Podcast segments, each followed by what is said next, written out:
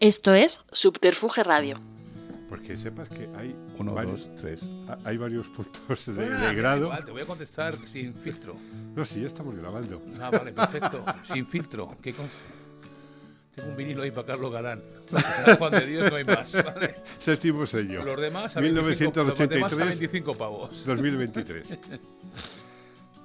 Hola, de esta manera hemos empezado este estudio 8 porque el personaje lo da para empezar así.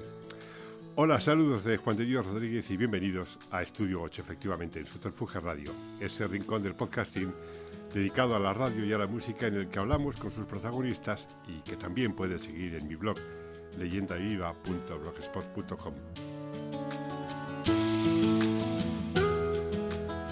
Hoy nos damos el gustazo de recibir a uno de los personajes más peculiares que me he encontrado en mi vida profesional, incluso personal. Es fotógrafo, mejor dicho, es artista de la fotografía. Y a él le deben muchos intérpretes y creadores parte de su imagen icónica y algunos hasta su forma de traspasar en el escenario para convertirse en alguien próximo.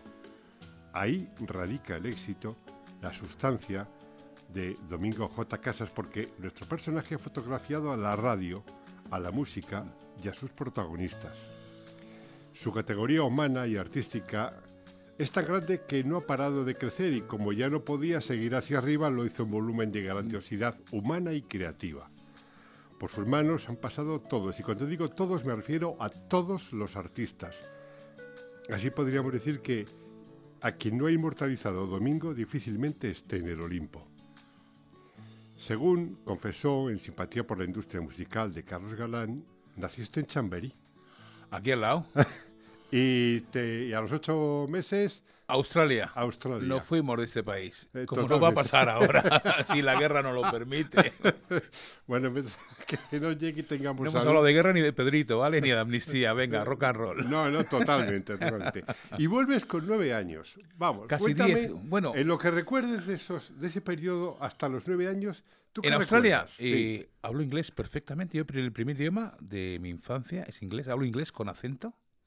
Soy mucho más educado Con en inglés que en castellano. Australiano. No, no. Pijo, Pijo Oxford, Cambridge, ¿sabes? Ah.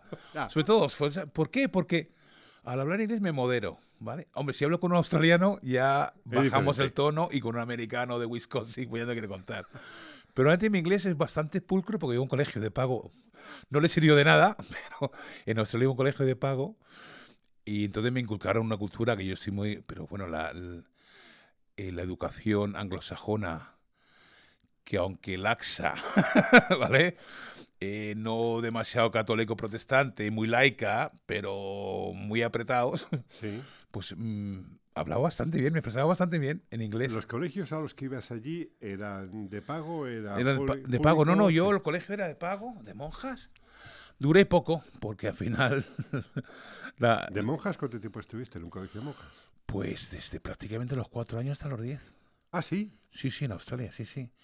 Lo que pasa es que eh, íbamos al colegio y mis padres, lógicamente, se fueron de ese país porque había un señor que dictó, un dictador, Sí. y no había mucho sustento para vivir. O sea, que le dice la gente, qué bien, Domi, tus padres te iban a Australia. Digo, sí, pero no de vacaciones, como hijo de migrante. Quiero decir que quiero matizar esto, porque la- luego di la vuelta al mundo otra vez como fotógrafo y ahora voy a la tercera el año que viene. Pero dice, qué lujurioso. Digo, no, no, fue por pasta. Entonces la gente se iba a, Austra- se iba a Alemania, a Francia, y aquí no había manera de tal. Mi madre estaba eh, casi embarazada ya prácticamente de mi hermana, yo tenía un añito, no llevaba el añito, y mi madre dijo como aquello del coche, el más grande que haya, y dice, lo más lejos que haya, y fue ahí abajo, y nos fuimos a Australia. Pero una persona en esos sentidos que piense con esa clarividencia que mi madre, que sigue viva con 93 años, sobrina de Carlos Lemos y Lola Lemos, que mi parte de mi, ma- de mi madre son de la farándula, ahí me viene a mí lo... Y por Ah, parte de mi padre, y por parte de mi padre es pastor de ovejas. Qué gran En Atienza, Carlos es la hostia. o sea, que he salido yo, no Claro. podía ser de otra manera. Entonces, esa clarividencia de la familia, de la matrona, la madre, Sí, ma- sí, tú sí, sabes lo que donde voy, ¿no? Sí, totalmente. que son las que mandan y dicen, vámonos a Australia y vamos a buscarnos la vida. Cuando cumplo 10 años y mi hermana 8, mi padre nos reúne a la familia y nos dice, a ver, la casa está, vivimos en una casa que la dividimos en tres partes, vivimos la parte más modesta de las tres partes para pagar la hipoteca, que se decía en esa época. Luego ya fuimos viviendo en la parte más noble de la casa, bueno. Y ya cuando cumplo 10 años nos dice mi padre, reunido con mi madre, ¿está todo pagado? ¿Es el momento de quedarnos a vivir aquí para toda la vida? ¿O marcharnos a la vieja Europa? Digo, ¿eso qué es? Fíjate qué cultura tenía ya con 10 años. Es que Yo luego... crío de 10 años cuando ha vivido en ese ambiente, pues de un colegio de monjas, en ese mundo eh, con una cultura eh, exquisita libertad, y es claro. cultura, exactamente. Menos meter con Isabel II puede hacer lo que quisiera. Llegas, claro, porque era la jefa del Estado de los Claro, de la Commonwealth, claro, claro. Entonces, ese chico de 10 años. Me lo resumieron este muy país, rápido, me lo resumieron muy rápido. Me, me, me atrasaron varios cursos porque mi castellano no era bueno, pero mi cultura general era buenísima, claro. Yo de geografía y de historia sabía más que todos los que estaban aquí. No por nada, sino porque, lo- porque la, la educación era exquisita. O sea, que decir que trataban a los, a los niños como personas. O sea, siempre, yo que estudié psicología y pedagogía, que hablaremos de eso, ¿o no? y ese trato a los niños era o sea, increíble. O sea, para mí, decía, estaban pendientes de ti. Incluso llegué, me bautizaron allí otra vez, me confirmé allí, pero tampoco les sirvió de nada. Llegamos a España, mi padre nos convence, yo era un australiano más. Allí los ingleses eran ciudadanos de primera categoría.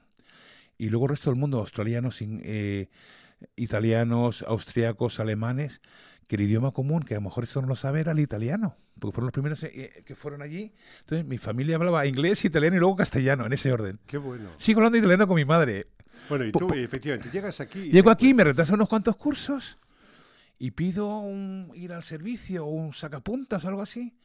Y el profesor me da un palo en la mano, me pega. Una Fíjate que- regla, sí, no, no, una regla. Y digo, pero ¿esto qué es? Dice, por lo que vas a hacer. No por lo que has hecho, sino por lo que puedes hacer. Yo llego orando a mi padre y le digo, claro, no, porque digo, papá, ¿a qué país me has traído? Me han pegado. Fíjate que los, los ingleses o la educación inglesa es estricta, pero justa. Como decía mi abuela, nos pegaba y decía, no por lo que has hecho, sino por lo que vas a hacer. Y yo entendía, digo, yo me quiero volver a mi casa, ¿esto qué es? Luego yo haciendo dos cursos en dos cursos, aprendí castellano rápido, o sea, no, y no he parado. Ahora que dices, eh, hablábamos al principio eh, casi off the record. Of the record, by the aquel- way. Aquello de, de los grados. eh, yo recuerdo, tuve un compañero en el colegio, en el Padre Luis de León, los padres reparadores, que venía de Australia, te hablo del año 68, 69, venía de Australia y también tuvo que hacer una adaptación de cursos y en inglés, o fíjate, él era angloparlante. Y cuando llegó aquí, los dos primeros trimestres suspendía el inglés porque él hablaba muy bien inglés, pero de gramática, pues no Yo- se defendía. Yo, yo era Entonces, un poco, se puede decir cabronazo. Yo, yo aprendí francés, dice mi madre. ¿Sabes italiano? ¿Sabes inglés? ¿Castellano? Aprende francés, digo. En Francia me van a dar un 6 y en inglés me van a dar un 10. ¿Quieres subir la media o no? Dice, ya, con 12 años ya pensaba así. Digo, tendré que cuando vaya a la universidad me sube la media. Dice, déjalo, hijo, ya me da lo que quiera. claro, Claro, el caso es que eh, gramaticalmente no sabía. Claro. Cla- claro, claro, a eso me refería yo, que eh, tenía ese- había ese problema de los... N- No era mi caso, pero claro, Claro. yo fui con un año, entonces yo, la gramática que aprendí en el colegio y hacer los garabatos y Sí, escribir sí. en el, el Era en parvulitos, inglés, claro. era en inglés. Entonces, Claro. los palotes míos eran en inglés. O sea, los cuentos que leía infantiles eran en inglés. Claro. Yo, veía lo- yo soy la generación de los Monsters, como digo, Carlos fliparía. De Monster, Star Trek, todo eso lo veíamos eh, del Santo. Sí, Todo eso, Ivanhoe, todo eso lo veíamos allí. Misión Imposible, todo eso lo veíamos en tiempo real en los 60 y en Claro. la tele en blanco y negro. claro. lógico. Aunque algunos episodios me enteré que eran en color, digo, claro, yo veía en blanco y negro, porque solo había blanco y negro. Y una vez que recuperas en el colegio los cursos, eh, llegas a los 18, 19 años y estudias un- te planteas una carrera Mi de psicología. No, no, no, no. Oh, a ver, me- me- cuéntame. me- no, bueno, yo empecé a dibujar, a los 16, 17 años empecé a dibujar y a pintar. Había una galería de arte muy famosa, que no voy a hacerles publicidad, que me dicen, oye, ¿por qué no, ya que pintas? Pues yo pintaba murales en la facultad de psicología. Yo empecé haciendo fotos en la, carrera, en la carrera de psicología. Estamos contando las partes que la gente no conoce. O Claro. no, claro. Los entresijos y de dónde viene toda esta moralina, la, mor- la no moralina, ¿no? Claro. Yo empecé a hacer fotos en la Facultad de Psicología de fotos de carnet, pero yo quería estudiar Bellas Artes. Antropología y psicología. Tú le- acuérdate, es que la gente eso no sé si se lo sabe. Yo tenía una media selectividad más o menos buena, un 7, perfecto, bien, podía elegir. Y yo quería estudiar Bellas Artes, porque yo pintaba, tenía inquietudes, música, eh, inquietudes artísticas.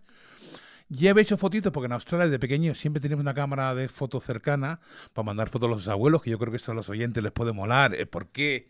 Desde pequeñito tuve una cámara cerca siempre. ¿Qué cámara tenías? Una Kodak Instamatic. Ay, Cien- qué modelo grande. 110 o Qué grande, 120. qué bueno. Teníamos dos, porque un día fuimos a hacer fotos de, un- de una tengo una memoria prodigiosa, de una montaña, un, un- un mirador, y yo pensé, y si había una cámara ahí, pensé que mis padres se lo habían dejado, y resulta que, que era de otros señores. Con lo cual teníamos, yo tenía la cámara, hacíamos fotos siempre para los abuelos. Ajá. Y, o sea que, vamos a ver, pero estamos en de psicología y en Bueno, bellas entonces, artes. Yo, yo, yo qui- quiero estudiar Bellas Artes y me dicen que no, que para Bellas Artes. ¿Pero quién te dice que no? En Bueno, casa. eh, No, no, no, no. Tú- cuando tú eliges las carreras, en Sí. ese momento, en el año 79, Sí, sí. tú eliges tres carreras y la universidad te dice la que tú puedes elegir. Ah, no, no dice, oye, voy a Entiendo. hacer. Hombre, si tú tienes un 10, pues un 12, pues elegir lo que tú quieras. las notas, efectivamente, sí. Pero, pero en principio tienes una terna para poder. Y me dio psicología, digo, bueno, vamos a intentarlo. Nada más empezar, empecé a hacer fotos de carnet en la facultad para las matrículas. Y la verdad es que la psicología se me daba muy bien, lo pasaba muy bien. Empecé a hacer fotos rápidamente, hacía fotos de carnet, con lo cual tenía pasta, me iba al Rocola a hacer fotos, me compraba cámara, sexo, drogas y rock and roll. ¿Eh? En el año 74 di algunas clases magistrales en la, en la de Periodismo, en la rama de imagen, algunas, y yo quería estudiar periodismo, la rama de imagen que se estaba instaurando, y no aceptaban el traslado de expediente por la media selectividad, dando ya clases ahí. Entonces, o sea, mi vida siempre ha sido una cosa incongruente, pero súper divertida. Y de repente digo, ¡qué orden! ¿Terminaste la carrera de psicología? No, no, no acabé, Bien, jamás. pero fíjate, eh, ¿cuántos Pero una nota- pero una nota- hiciste, ¿Un curso? No, no, no. Claro, me faltaban cuatro o cinco asignaturas para acabar, ¿eh? O sea, casi la carrera entera. Y, pues con, y, con, y con unas notas estupendísimas, ¿eh? Pues fíjate, yo he llegado, eh, nos conocemos, ahora iremos viendo lo de los grados, porque aunque hemos tenido casi vidas paralelas, no hemos coincidido casi No hemos discutido, lo cual es bueno. Y no hemos discu- discutido ni Mucho, coincidido. mucho. Bueno, conmigo es difícil discutir. No, ya. Eh, Conmigo fácil. Por eso. pero ese punto de psicología es lo que quizá te haya ayudado en gran medida en el desarrollo de tu carrera, porque Por supuesto, lo tengo, lo tengo más claro que el agua. O sea, en el ojo, en yo veo una persona y la, desma- la desarmo, perdóname, no quiero ser tan... Pero, por ejemplo, la testas, la conoces en sí, la ves. sí, pero lo utilizo solo para ver su lado. Yo no te saco guapo. Yo te saco lo que eres. Hay otros fotógrafos que sacan guapos. Ahora con el Photoshop de inteligencia artificial te sacan, ya no te sacan ni lo que eres, ¿vale? Ni guapo ni lo que eres. Pero eso siempre lo utilicé de manera subconsciente hasta que fui consciente de, la, de, de que lo utilizaba. Entonces yo una persona, y sé el ángulo, sé la luz, ahora mismo yo entro aquí, veo la luz que reflejan aquí, esto no está encendido, no está rodando, porque lo tengo así. Desde el 79, hace ya muchos años. Pasa un periodo, hago las fotitos, de puta va todo muy bien y estudio eh, las milicias universitarias para ver si hago, bueno, desencantado de no me dejan estudiar periodismo, sigo haciendo fotos, no me desencanto, pinto murales ahí en la facultad, me lo paso muy bien. Estudié psicología, el primer año había ocho chicas por chico en clase, con lo cual, fíjate, en, en mi vida no había sida, no había nada, rock and roll. Eh, Las chicas son guerreras. no, no, no. Y de repente me enamoro y nos separamos y hubo un rollo ahí raro. Total, que al final digo, me voy a la mili.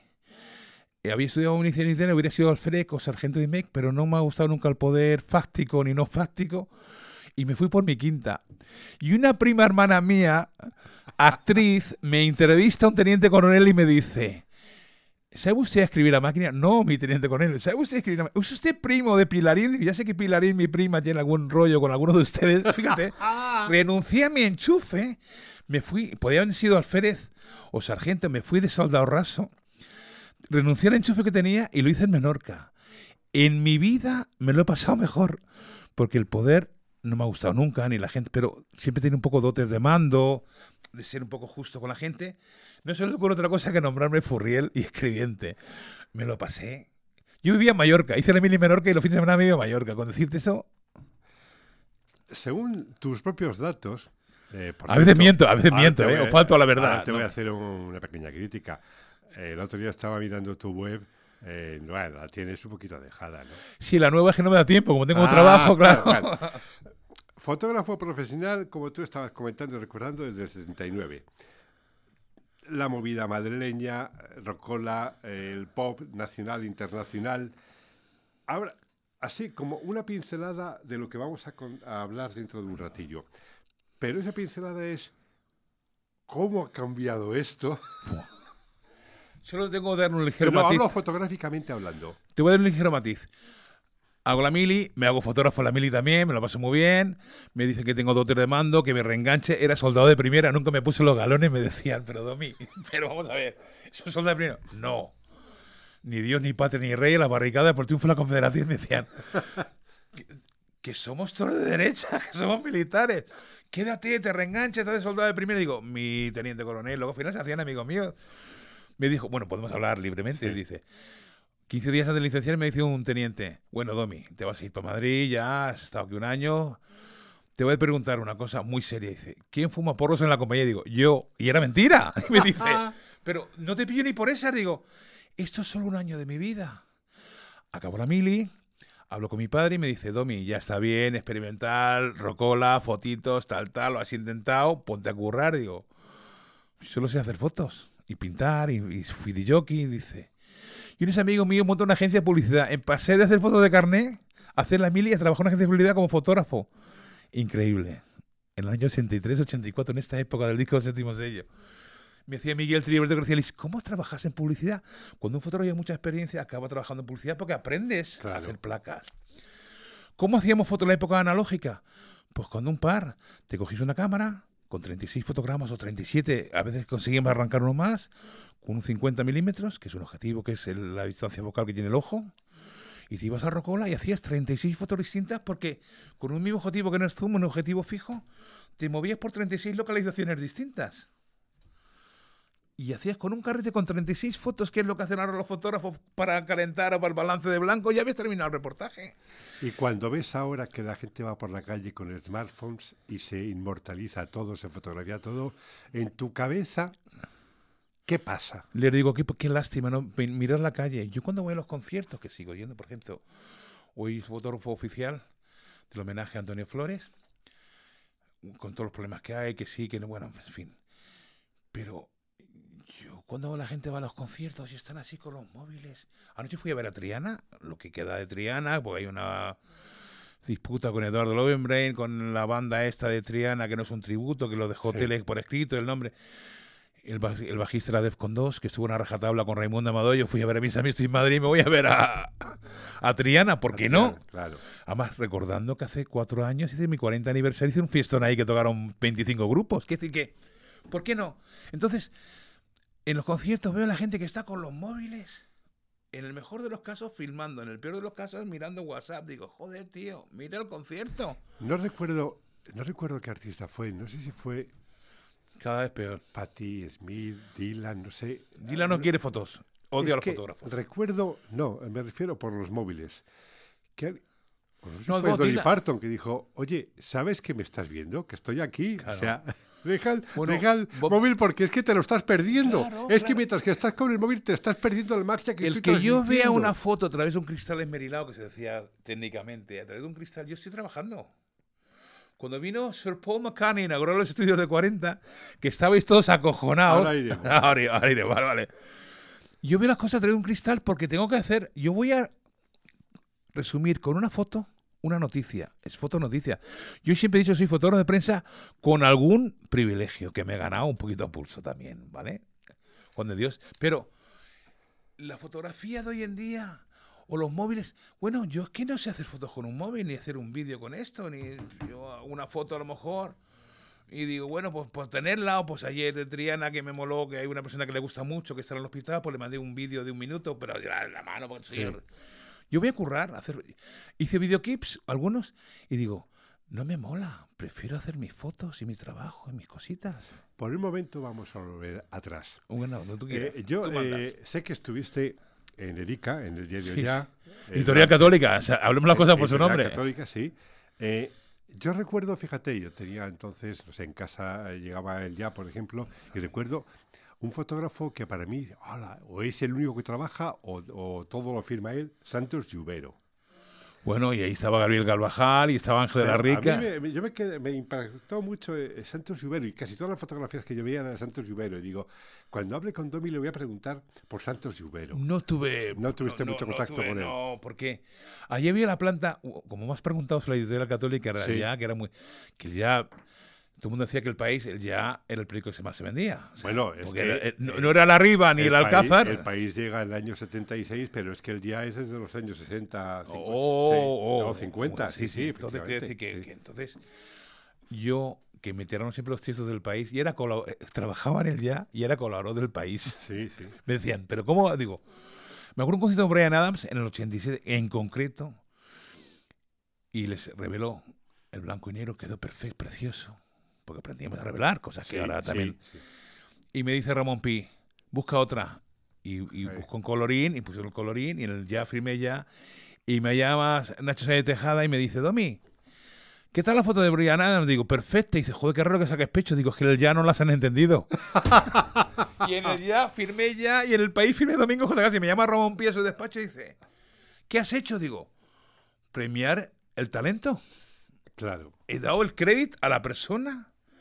Digo, y he cobrado de los dos lados, por supuesto. Pero si tú no has entendido la foto, te he dado las piezas que se decía en esa época. La pieza, sí, sí. ¿Y no lo ves? Pues. En aquellos años, mm, yo tengo esos recuerdos, eh, porque me llamaba la atención, quizá de ahí luego... Él ya era una gran escuela de fotografía y de periodismo, cuidado. Sí. Es que el país. eh, yo trabajé en Liberación, en el primer número. Quiero decir, eh, yo he trabajado, ¿eh? Yo, ocurro, yo soy, period- soy periodista, o sea, yo soy fotógrafo con sentido rockero, muy bien. pero yo de esto sé. ¿eh? Fotoperiodista, No, claro. claro, claro. O sea, Son épocas en las que, aparte, eh, Santos Rivero, yo eh, oí hablar, luego la conocí y era un encanto de mujer de Juana Viernes. sí. La, la- la mujer, la pareja de, de Jean-Michel Bamberger, era aquella loca de la, de la movida, de la música de los años 60. Eh, Bueno. Era un personaje maravilloso. Yo Era muy- que- La verdad es que había un, matiz un poco retrógrado en el ya, pero eh, aprendí a los... Perdóname que, que Sí, aunque yo sea más seten- setentero y ochentero, Sí, porque la dictadura duró un poco más de lo que él vivió, vamos Sí, a decirlo así, sí, con sí, elegancia. Vamos a yo lo he vivido y lo he retratado y lo he sobrevivido, ¿vale? Entonces, ese barniz todavía de... No sometimiento, porque la palabra no es exacta, es que joder, hoy como... te- Bueno, coño, que no poníamos el culo, que, que, que Sí. todavía Frank, había mucho de derechas que mandaba, es que parece que no podemos hablar, macho. Autocensura, ley mordaza. Entonces, había que ser muy fino y en el ya había unos rojazos, y los seguía, que escribían entre líneas que decíamos nosotros que era fantástico. una Porque claro, columnista maravillosa del día era Josefina Carabias. Bueno, Eh, sí, la madre de Concha García Campoy. Claro, es decir, Tú destruías el país, que tenías la libertad para escribir lo que quisieras, entonces te volvías como periodista, perdóname que no hablemos de rock, Sí. pero te volvías tolerante, autocomplaciente, sin censura, y en el ya todavía tenían la mentalidad aquella franquista, vertical, y escribían entre líneas, y eran, y daban, pero repartían. Tienes que con- combinar conmigo que, que Sí. no voy falto de razón. no, para, para nada El fotógrafo absoluto. más libertario que he gustado en mi vida, que no voy a decir el nombre, era el fotógrafo del Alcázar, seguido de mí, que era editorial católica. Y era muy divertido. La banca, en España, el mayor sindicato que siempre tuvo más poder era la CNT, que ahora se llama CGT. Quiere decir que no tiene por qué una cosa co- no converger con la otra, seamos tolerantes, ¿no? Continuando por esa senda eh, que yo te estaba planteando, eh, en el año 82, eh, bueno, durante, varios años, durante seis, nueve años, seis, ocho años, estoy trabajando en el musical, aparte de los 40 y demás, y en el año 82 yo me voy a hacer emisoras. Y ese año, ese, el año 82, es cuando tú empiezas a colaborar en el gran musical. Un poquito, Eh, bueno, es curioso. sí, por- bueno, bueno. no llegamos a coincidir porque... Bueno, no coincidimos por el, No. el tiempo, pero, pero bueno, nosotros nos conocemos. nos hemos- Sí. Eh, eh, hay que decir que entre iguales nos olisqueamos siempre la primera, ¿no? Y, y sabemos dónde, dónde poner la zarpa o no la zarpa, ¿no? Dicho con cariño y con respeto, naturalmente. Bueno, de hecho, hay un momento en el que lo comentaremos a lo largo de la conversación, porque esto, como estáis viendo, no es una entrevista, es una conversación. Eh, No, una conversación entre amigos. y- tratando- y, y estoy contando cosas que no suelo contar, Claro. ¿eh? Porque a veces me dicen, Domi, la verdad es que ahora me toca a mí, it's my turn. Uf, eh, soy mucho reacio a las entrevistas, pero no porque me la, porque la gente que me entrevista no saben, de- no son periodistas. Es decir, cuando me llama un, compañero y me dice, Domi, eh, vamos a entrevistarte, y digo, "Uf, vale, pero es que el, el- el- el sometimiento que hay de los artistas, el ego de los músicos, que se les cae la patita abajo, porque le hago una entrevista. Y hicimos esto de séptimo sello, en homenaje a Regino Carreira, que murió hace un año. Lo hicimos en Vallecas, en un fiestón, hicimos un concierto, ahí tocaron parte de séptimo sello, nos lo pasamos. Sexo, drogas y rock and roll, besé al portero, a mi exmujer, al marido, en fin, esas cosas que divertidas, en plan. Sí, sí. No quiero exagerarlo, fue divertido, fue emotivo, pero, pero divertido. Y dices, esto se ha acabado. Esto, esto, esto, esto ya no existe. Ya no te queda nada. por- por- Dices, Bueno, pues hablemos de nombres que te, que te pueden significar algo. Bueno, entonces me dice Julián Ruiz, me- Julio Ruiz me entrevista, que se me había un poco la olla, y me dice, yo me digo, entrevista al músico. Entrevista al músico que le sé. Ellos no entienden, perdón, se me había ido un poco, Sí. que nosotros somos compañeros. Entonces, este verano me entrevistan La Verdad de Murcia y digo, ¿pero por qué me entrevistas? Dice, digo, dime la verdad. Dice, bueno, es que es verano, hay poca noticia. Ah, vale, pues ya está, dímelo claro. Vente a casa, hacer la foto, manda un fotógrafo, nos pasamos muy bien. Pero dime algo, o sea, alguien que se prepara la entrevista, porque nos pasa con los fotógrafos y con los jóvenes periodistas. No hay libro de estilo, no hay manera, no hay educación, no saben cuál es una foto buena o una foto mala, tienen falta de ortografía, no saben expresar lo que quieren decir. Yo tolero que haya falta de ortografía o tipográficas, pero, coño, lo ha intentado explicarse. Perdón. Rafa Rever, Joaquín Luqui, aquellos... 3, 2 o 80, 1, es lo más grande, es lo más grande. A ver. Y Jul- eso- y Julián son- Ruiz. Y Julián Ruiz. Y Paul McCartney. Y Julián Ruiz será alguien que yo tengo ya en mente llamarle para que pase también por aquí. Yo le Vamos a ver. Brian Ferry 2, le siempre le No, llamado. eh, ¿Quién contacta contigo? ¿Es Julián? ¿Es Bueno, no, Rever? vamos a ver. ¿Cómo fue eh, aquello? eh, parece que se me da bien hacer fotos. ¿Vale? No, parece, parece que sí. no, no, después de 40. En ese momento siempre había muchos fotógrafos. Ahora sí, ahora soy el más viejo de todos casi. Sigo yendo. En ese momento llevabas 10 años. eh, Empecé en el 79. tre- tres Yo- años. No, en el 85 yo ya había, yo ya apuntaba maneras, Ya, vale. hacía portadas de discos, ya me pagaban, aprendí una disciplina en publicidad, del, del- no voy a decir nombres, pero trabajé en varias agencias de publicidad. Lo que vi, que se dopaban más que los músicos, digo, bueno, brainstorming, bueno, esas cosas, que podemos hablar naturalmente Sí, de todo, sí, claro, por por supuesto. Y dije, no me mola. A mí lo que me mola son los conciertos. Y hacer fotos de carnet en la facultad, comprarte cámaras mejores, carretes mejores poco a poco, ir a los conciertos a ligar, molaba. Y hacer la pelota a Carlos Cena, que para descanse, porque la única botella de whisky que no era garrafón era la suya, entonces yo le dejaba una cámara y le hacía cua- que hacía que hacía fotos y yo me tomaba su whisky. Con poch, o sea, que dice que eso, cuando nosotros lo vivimos, que yo tuve el privilegio de vivir la movida, sobrevivirla, retratarla y no utilizarla nunca, porque no me ha gustado, porque no, no soy el fotógrafo olvidado de la movida. Soy un fotógrafo con mayúsculas que llevo currando toda mi vida, con mucho prestigio, fuera de España, incluso a veces más que aquí, que no pasa nada, con tolerancia. Estoy gordito, pero sigo haciendo los cromos y con las cámaras nuevas ahora mí, para mí es mucho más sencillo. Entonces, de repente, me llama de Rock Deluxe para hacer fotos para ellos, contacto con Buraya del Ya para trabajar con Luis ellos. Carlos Buraya. Luis Carlos Buraya, ahora hablar, que sigue vivo, por cierto, ¿vale? Qué. Luis Carlos Buraya. Vamos a decir la verdad. ¿Puedo decir la verdad? Sí, claro. Alberto Vila escribía en el Ya y en el 10 minutos con seudónimo Felipe Martínez y en el Rock Deluxe.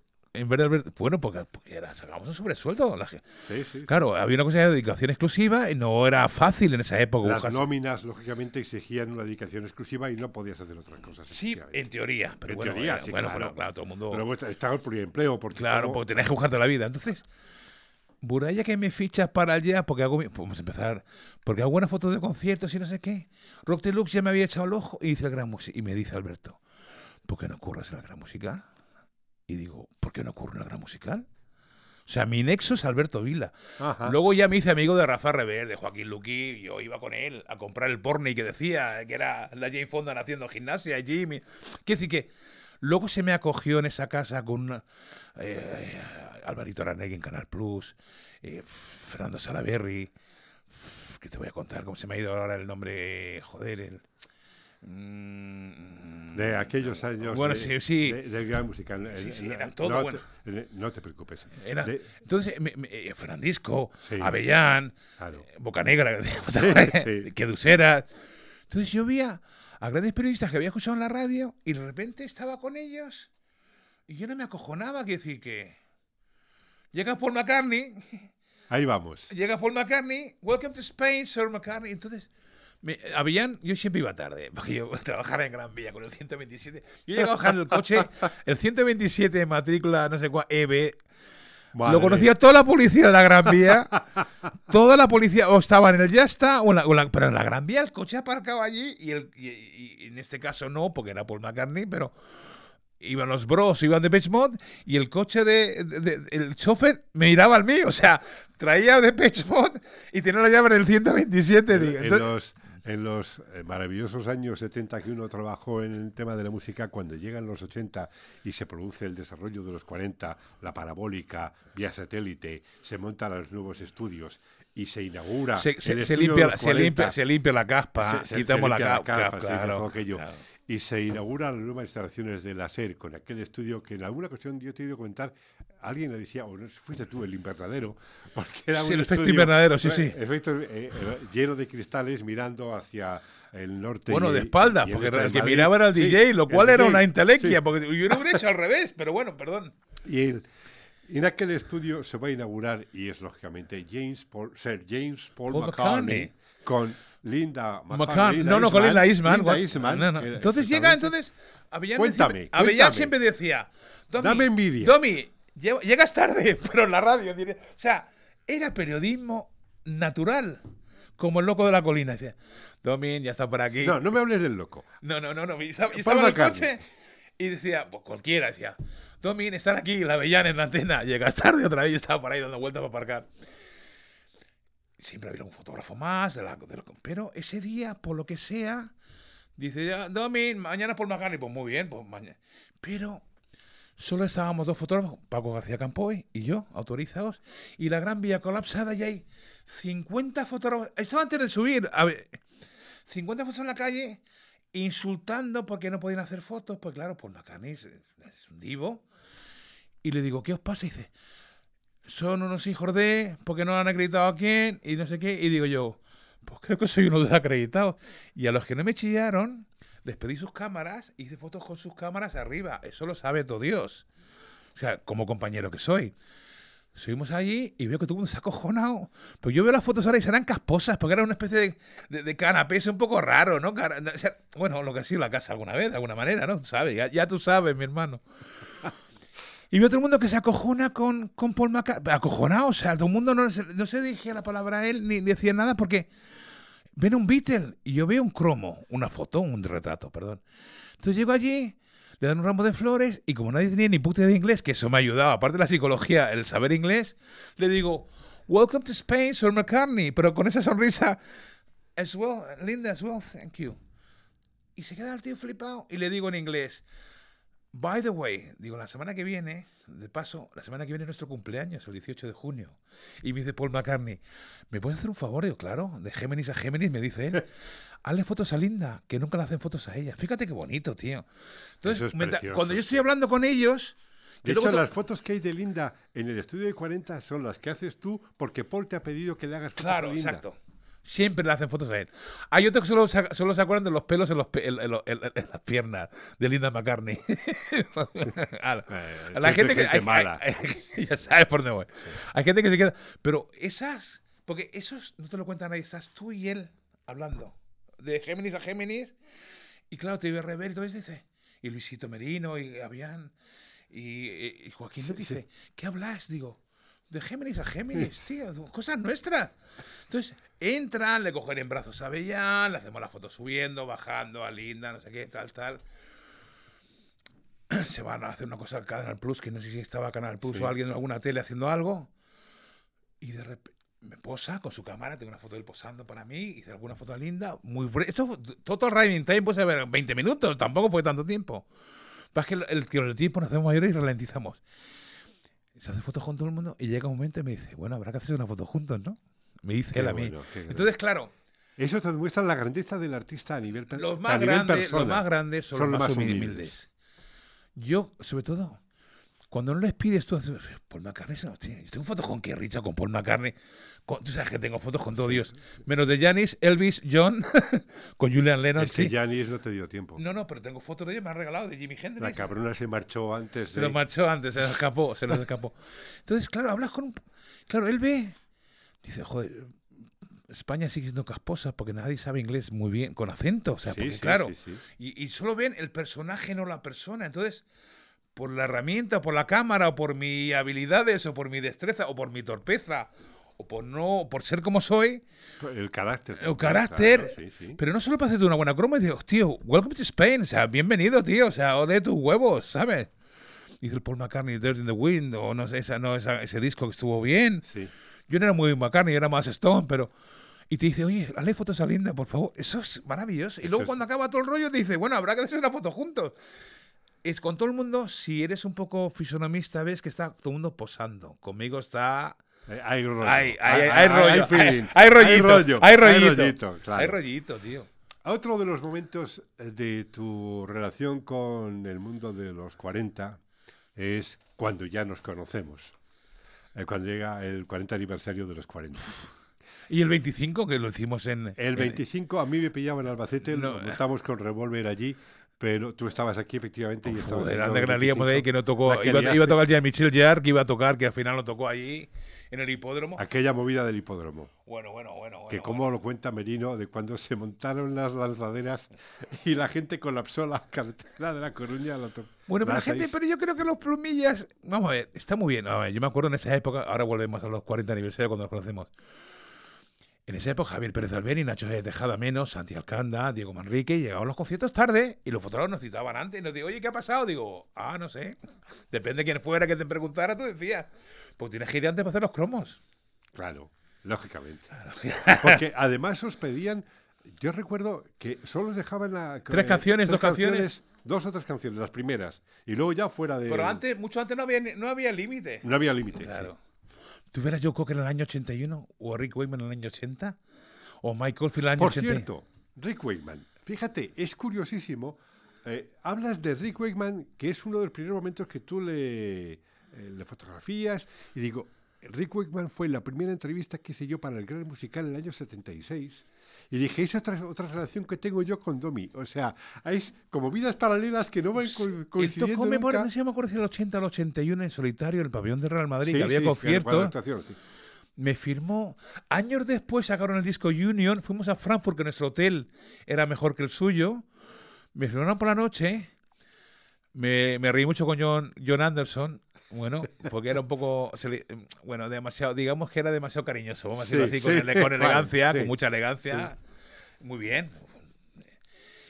Y cuando me firman todos ahí en el hotel, que estaba Alberto Vila, que lo pasamos como Dios, porque allí en Frankfurt, la gira Union Tour, ¿no? Que se juntaron todos y dieron disco por separado. Me firman todos.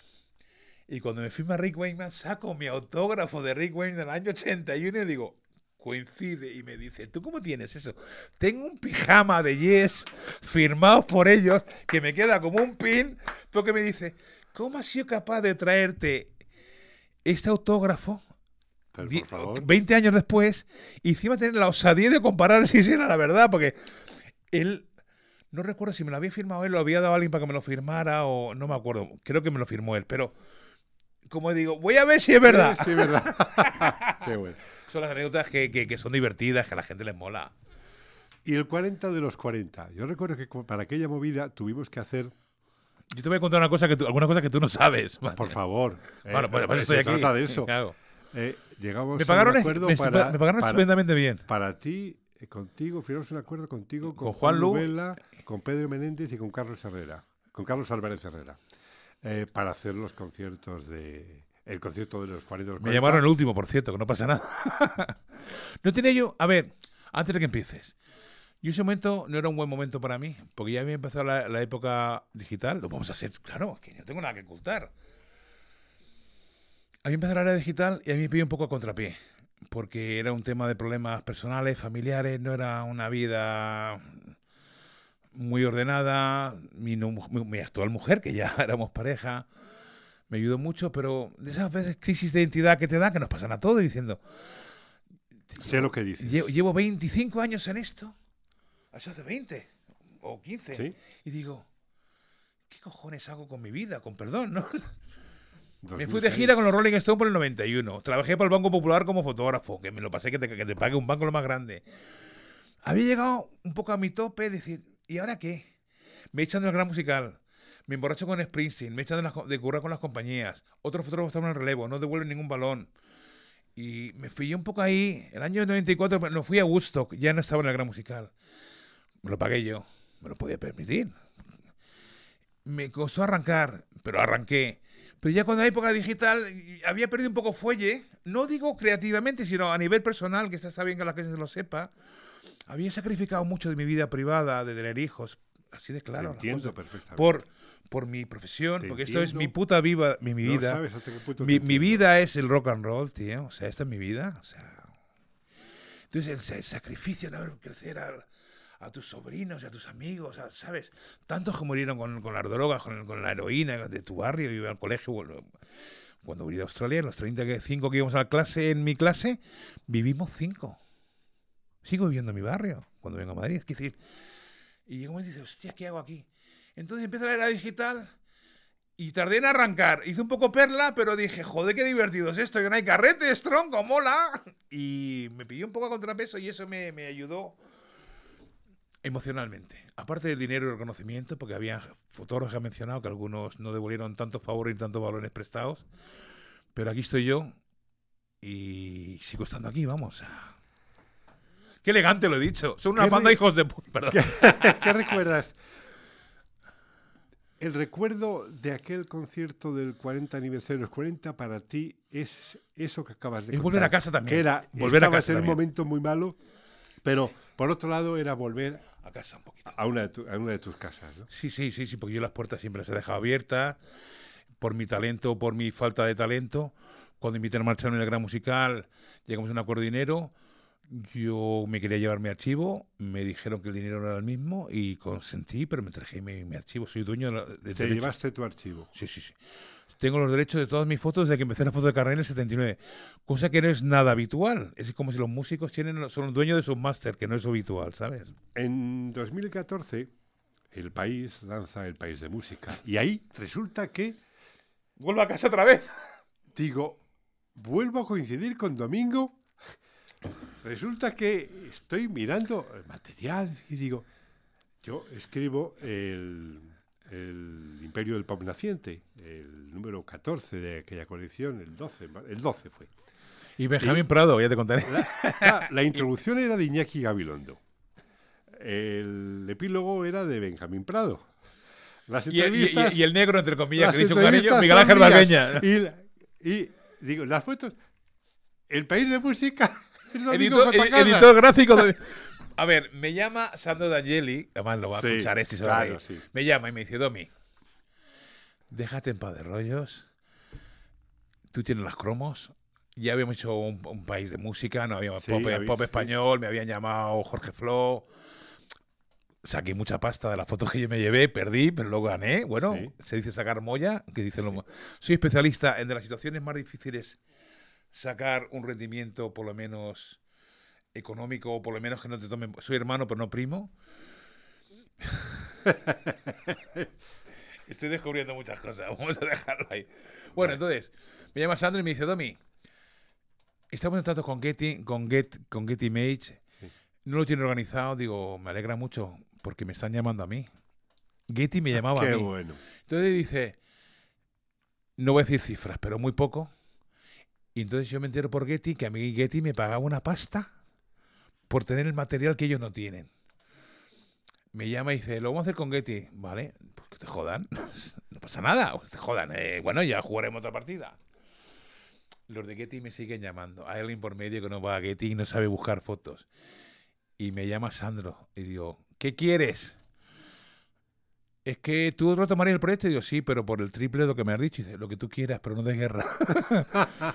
me voy, me junto con el equipo, nos quitamos al que estaba ahí molestando un poco, hablo con el maquetador y no sé qué, seguimos siendo ahí. Esto lo ha maquetado el maquetador del país de música, lo hizo este mismo tío. Y le digo, Sandro estaba en ese momento mal con sus problemas familiares, que Sí. tenemos todos. Digo, estoy reunido con el equipo y dice, ¿qué tal? Digo, fantástico. ¿Colgamos? Digo, ¿qué? ¿Vamos a comer? el equipo pues, lo pasó porque se divertían, porque dejábamos fotos. Y había veces que había que invertir las fotos, porque solo había una foto de, eh, del de Loli Manuel, pues Manuel del Garrotín, pues ah, cogía la foto, la invertía, la cambiaba. En fin, que hacíamos un poco trampa porque no había fotos de casi todo. Aquella, aquella colección fue maravillosa. Pero, y, le, y le dije a Sandro, Sandro, yo acepto. Incluso podemos repelar si quieres, pero a cambio de que tú pongas editor gráfico, así no me escupe nadie. Porque la gente dice, editor gráfico, ¿no sabes lo que es? Llamé a todos los fotógrafos, cobraron todo, nos lo pasamos como Dios, incluso algunos de los que no se a importar muy bien. Porque me faltaban fotos, bueno, por el de fondo ese. Sí, pero sí, ese sí, verano me hice todos.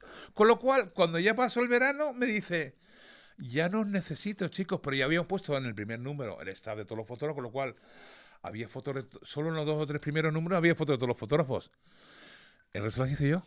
Y luego hicimos las reproducciones de, los- de las portadas de los CDs que les cobraba una pasta y nosotros lo hicimos por la quinta parte y lo pasamos bien. Aquello fue algo, una experiencia eh, realmente eh, maravillosa por el entorno que se montó. Recuerdo Y que... cómo quedó y lo, otro- y lo que y lo que caló. Porque Sí, ¿qué? sí. los proyectos de la gente es muy fácil, perdóname, que ya me he lanzado. Es ver los proyectos cuando están finiquitados.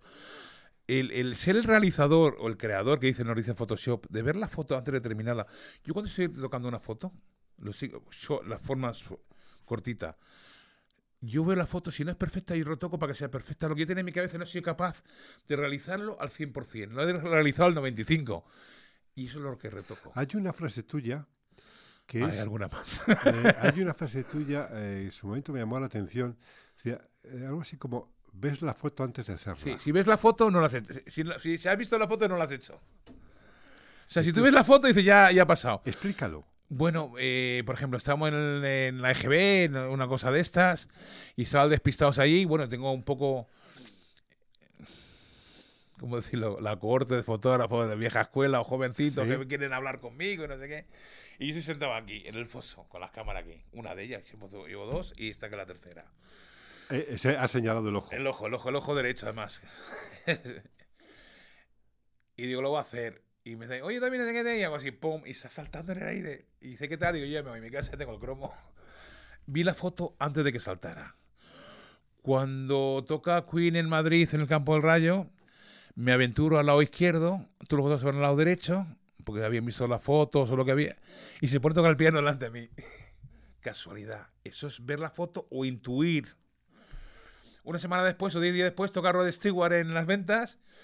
Me voy al lado derecho, se van todos al lado izquierdo, me voy al lado derecho, se lava, se seca la cara con una toalla y me saca la lengua. Pero porque tú has visto, No, no, porque a veces, a, veces, a veces ves la foto o intuyes.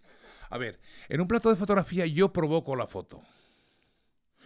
En un concierto que tengo que preverla. Soy un experto, yo sé lo que puedo, creo que sé lo que puede ocurrir, pero nunca hay una ciencia. Yo veo un foso y sé exactamente cuál es el mejor sitio. pero tú tienes muy buena relación con los artistas. ¿En algún momento se produce, yo estoy- vamos, creo que sí, Lo has visto, lo has la, visto. la complicidad Siempre. del artista contigo? Sí, pero es esa foto, decir, pero esa foto persona, profesionalmente puede ser muy bonita. cuando te mira, te hace un gesto. Se llama regalar una foto. Sí. A mí esa foto no me vale. Esa ventaja ya, ya cuento con ella. A mí lo que me mola es el desafío. Ya. Hablamos de Lo de periodismo. Rod Stewart, exactamente. Eh, eh, claro, dice, joder, estaba aquí en el momento justo, qué bien, ¿no? Claro, sí. sí. Se muere al poco tiempo Queen, que estaba ahí. George Michael en el, ro- en el camino del rock. Estaba digitando una foto la semana pasada, del 88, de, de- del Bad Tour, que aparece Frank Leo y aparece Quincy Jones en París, en Roma. Y, y- y- y- y Michael Jackson en el 96. Y dices. Y ves una foto en el capote. Y yo no tengo la foto del capote de, de- de- de Michael Jackson porque un- el jefe de fotógrafo del me dice, oye, pásame a no sé quién al concierto. Y digo, déjame hacer la foto del capote. Esa, No se lo he perdonado Ya. 40 años después. esa visualización de la foto se produce por la experiencia de los años o es algo innato que está en Eh, Eso, el eh, artista. a algo tiene. O sea, a ver, yo puedo ganar muchísimo dinero, más, dando masterclass en academias que me- se, se me sortean porque soy bastante didáctico, como tú no sabías esto de esta faceta de mí. Pero yo pensé que cuando la docencia para mí me he rendido como fotógrafo, eso es muy aburrido, eso es un- ¿sabes?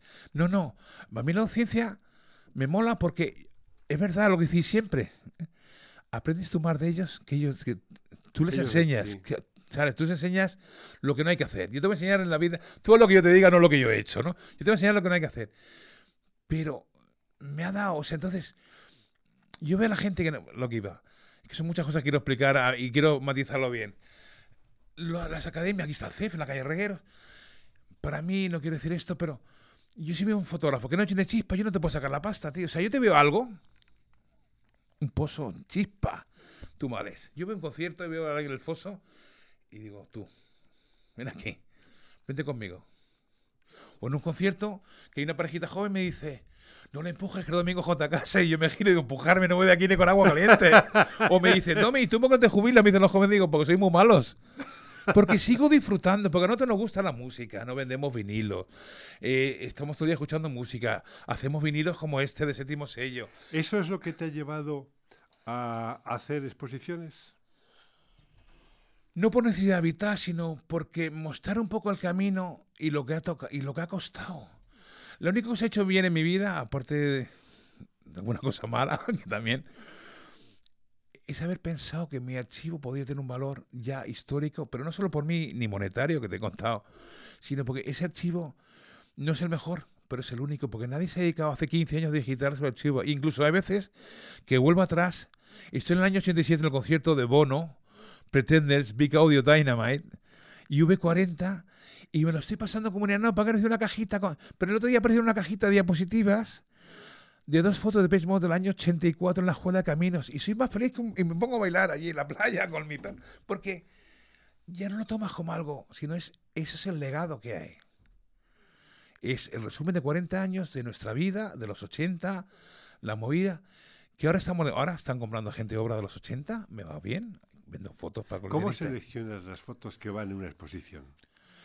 Suele- solemos ser bastante malos editores gráficos de nuestras propias exposiciones. Soy comisario de varias exposiciones, siempre comisionando varias, incluso una de sobre Bowie, que ya veremos en otro momento. ¿Puedes ser comisario también de tu exposición? Sí, lo que pasa es que no, no me gusta decirlo. Porque yo puedo tener la duda de dos fotos, pero de dos fotos. Muchas veces me dice, Domin, yo estoy viendo fotos todo el día. Yo veo esa foto. Pero, por ejemplo, Mira, tú pero- seleccionas 30 fotos para una exposición. ¿Cómo seleccionas esas 30 fotos? Porque las veo en el contorno, yo las veo ya puestas en la pared. Yo he visto una exposición, aparte de ver las fotos, yo vestir una exposición es, tú entras a la izquierda, de izquierda a derecha, a derecha a izquierda, y yo en un... Hice una posición muy bonita, se llama Double Click, tengo dos minutos, que es el artista posando para mí y el artista en directo. Esas fotos por separado comunican y entre ellas hay complicidad.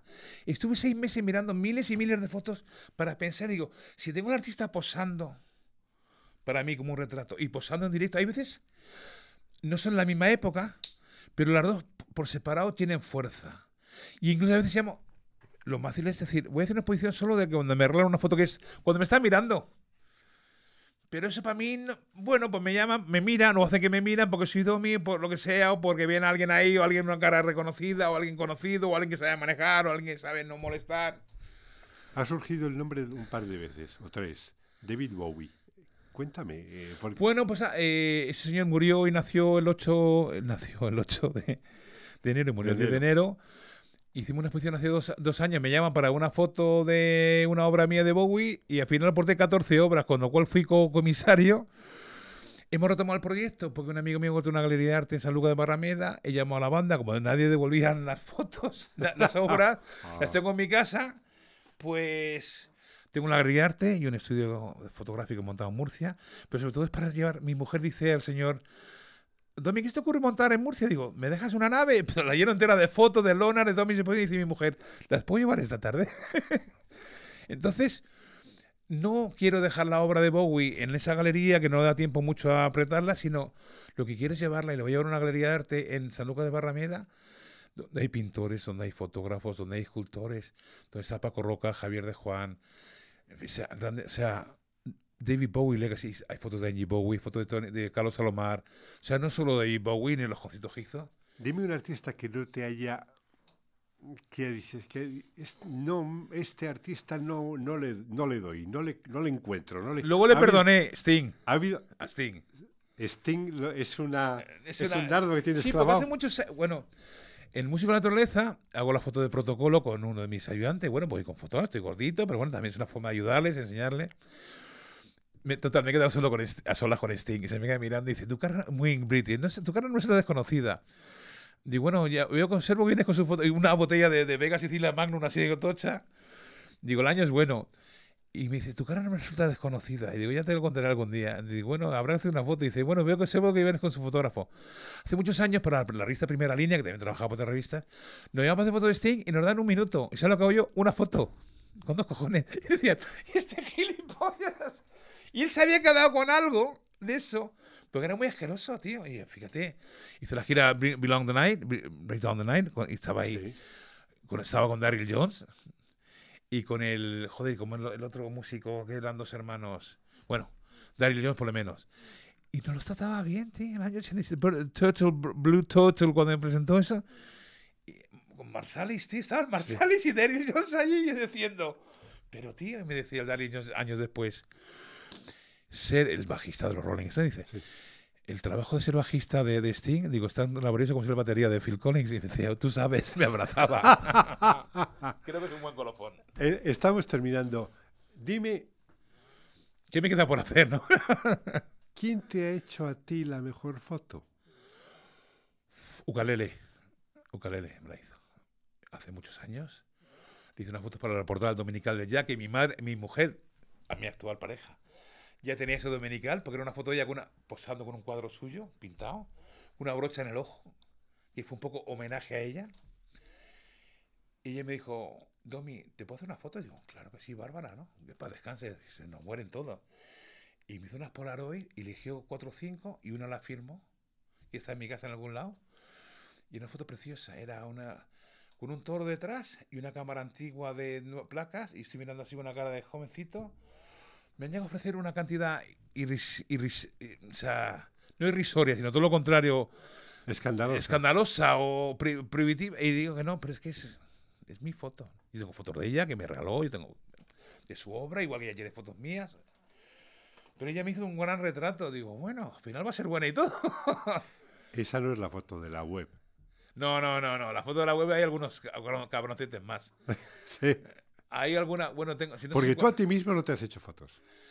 Bueno, ligeros de roca como todos cuando teníamos 18 años, ¿no? No, ya, no, Nah. pero actualmente, Mm, recientemente. Es que a, a la gente que quiero, por ejemplo, a mi mujer no le hago fotos. A mi perra de cuatro patas es muy difícil. A la gente que quiero realmente, quiero retrotraerme, y estoy hablando muy artista, parece que me he hecho mayor. A la gente que quiero no hago fotos.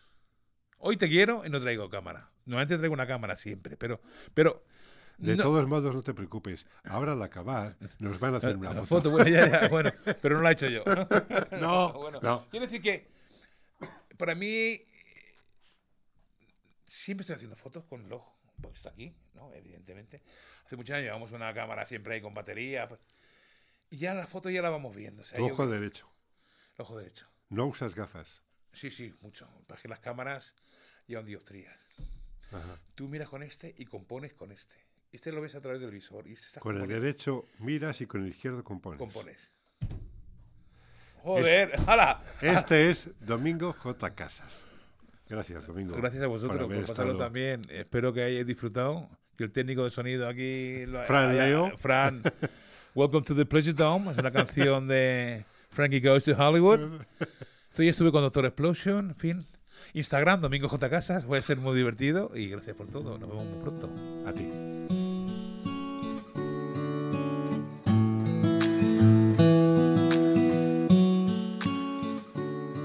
Domingo J. Casas ha vivido, vive, entregado a su pasión rockera por la música y la fotografía, y por su forma de expresarlo me parecía imprescindible que conocieras al profesional y al personaje que te impacta con su cámara.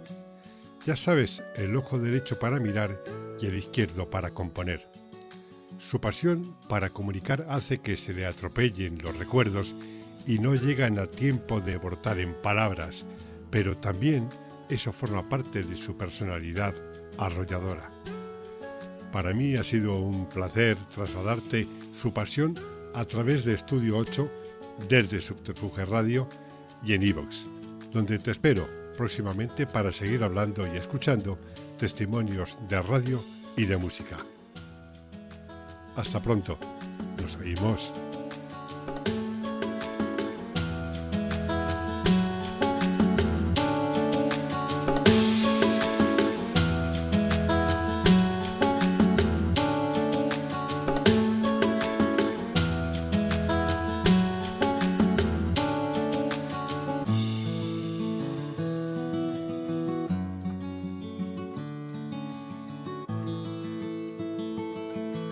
Esto es Subterfuge Radio.